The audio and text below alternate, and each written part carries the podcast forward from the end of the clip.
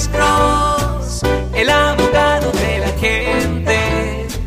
Cuando te arrestan de repente, Alex Cross te ayudará. Oh, buenos días, aló. Hola, Sí, diga. ¿cómo está, señora? ah, ¿Es conmigo? Sí, es con usted, señora. Ah, ok, perfecto. Muchísimas gracias por contestar la llamada. Solo quería saber cuál es el statute de limitation que hay cuando alguien ha sido, ha sido abusado, ha, han abusado sexualmente de un niño. Oh, cuando abuso sexual de un menor de edad. Ok, técnicamente, un momento, técnicamente no hay estatus de limitaciones cuando la víctima es menor de edad. Dé- déjeme explicar.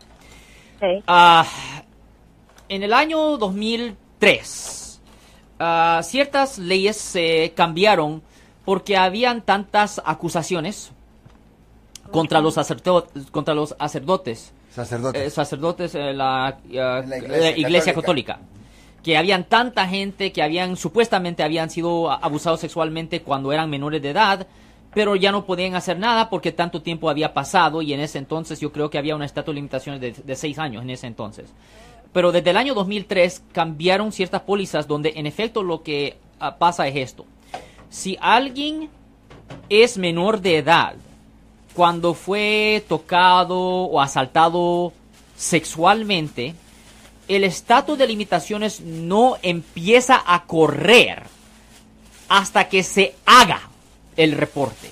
Hasta que se haga el reporte. Oficialmente Correcto. ante las autoridades. Correcto. No An- necesariamente que le diga a un amigo, no, no, no, no, no, no. A, a las autoridades. Por ejemplo, si usted fue tocada cuando tenía 13 años por un hombre Y ahora usted tiene 30 años, Sí. usted va a la policía y dice, mire, este hombre me tocó de X forma cuando yo tenía 13 años, ahora este señor tiene 52 años, yo quiero hacer este reporte. A ese punto el reloj empieza a correr, que es un reloj de un año, es un, reloj, es un reloj de un año, y ellos tienen un año para investigar el caso y también para que la fiscalía presente cargos. So, el estatus de limitaciones es un año, pero solo pero empieza a correr después de que se haga el reporte, no cuando pasó el incidente. Pero esto solo aplica cuando la víctima es menor de edad.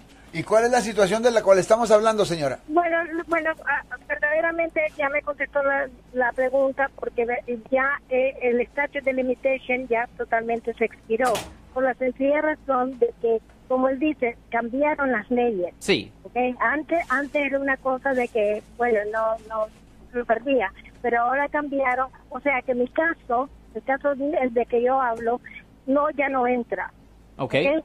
Eh, se cometió un crimen, no uno, sino que dos y tres y cuatro. Ajá. ¿ok? Eh, lo que sucedió es que yo lo reporté inmediatamente, el District Attorney tomó acción, Ajá. ah, fuimos a corte, Sí. ¿ok? Eh, pero mis hijos, que fueron las víctimas, ¿ok?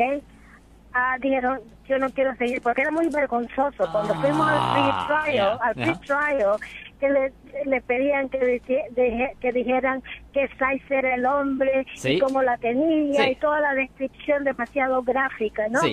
Entonces ellos, teniendo 13 años de edad y 12 años en- ese entonces, se sintieron totalmente avergonzados y me dijeron, mam, no sigamos con esto.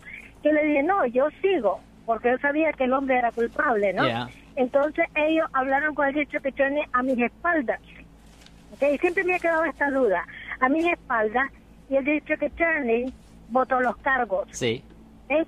Ahora, lo raro del caso es que nunca me notificaron que eran menores de edad como para que le hicieran caso a ellos, ¿me entiendes? Y no hablar con el adulto.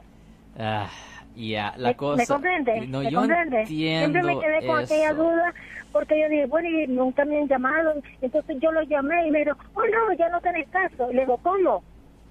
Pero, oh, ¿me entiendes?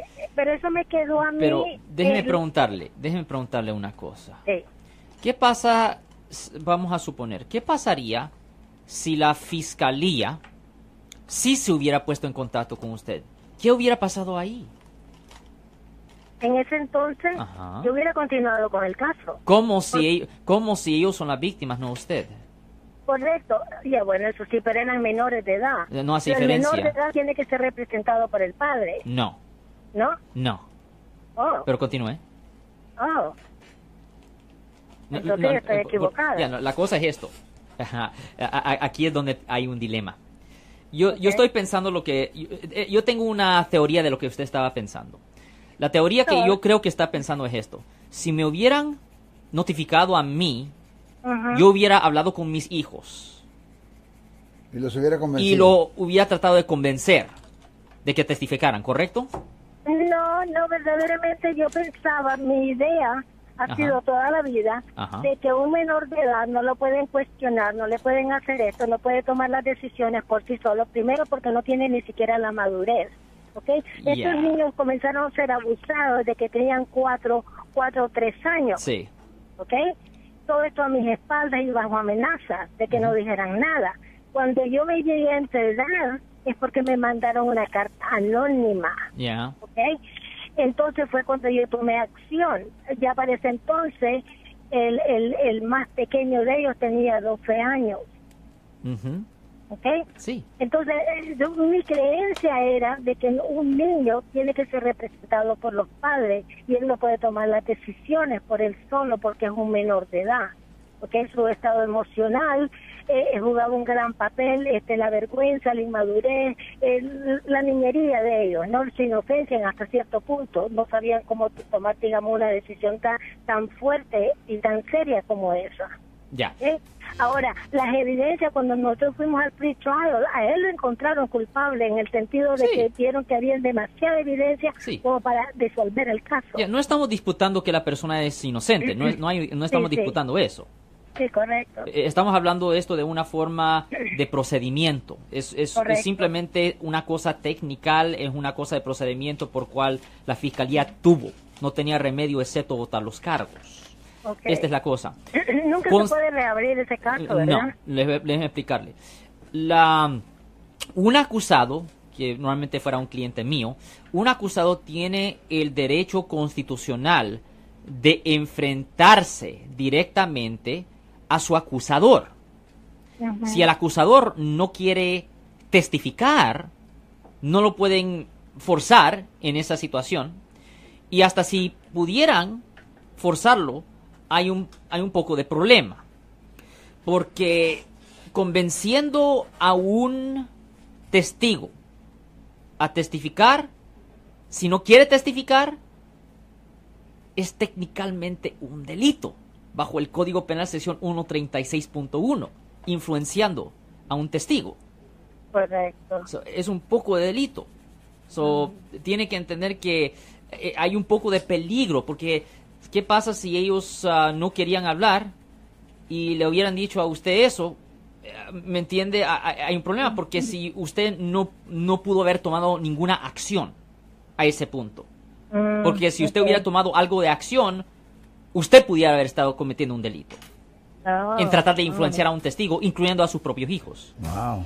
Sí, bueno, ellos después, ya con el tiempo, ya pasó el tiempo, se arrepintieron muchísimo de haber hecho esa estupidez, ¿no? Porque fue una estupidez grandísima. Y Sí, yo, y yo comprendo porque el hombre, como le digo, los abusó a diestra y siniestra desde que tenían cuatro años. ujú, Para eso habían pasado un pedophile. sí, ¿ok? Eh, eh, eh, ah, y bueno, como le digo, por tanto tiempo, ¿no? Y, y hasta mi hija, todo, a todos, mis cuatro hijos.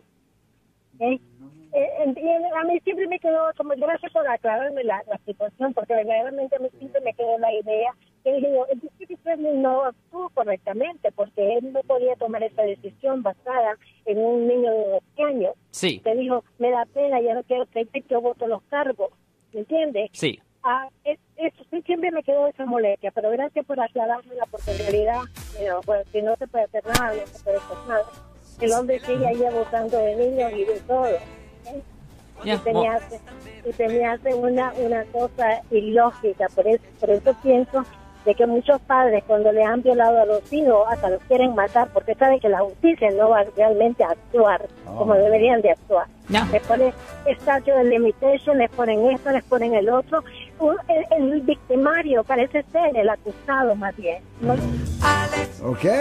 Muchísimas gracias, señora, por toda esa información. Ibas a decir, Alex, antes de despedirnos. Well, no, iba a decir que yo, yo entiendo el punto, pero a la misma vez tiene que existir estatus de limitaciones. E- Eso tiene que existir porque el acusado también tiene el derecho de poder defenderse adecuadamente En y, un periodo cuan- de tiempo. y cuando ah, dejan que X tiempo corra, una persona puede ser inocente, puede ser culpable, lo que, lo que sea, pero la evidencia se pone en inglés, se llama, se pone stale, como se dice, ah, ¿qué, qué- qué palabra? Se pudre, pues, Se- en eh. efecto, es como eso. Eh, testigos desaparecen, ter- testigos olvidan lo que pasó, a veces la historia puede cambiar.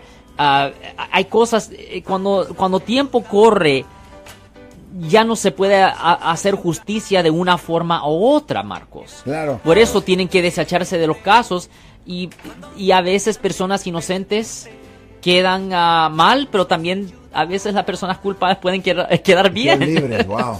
Yo soy el abogado Alexander Cross. Nosotros somos abogados de defensa criminal. That's right. Le ayudamos a las personas que han sido arrestadas y acusadas por haber cometido delitos. Si alguien en su familia o si un amigo suyo ha sido arrestado o acusado, llámanos para hacer una cita gratis.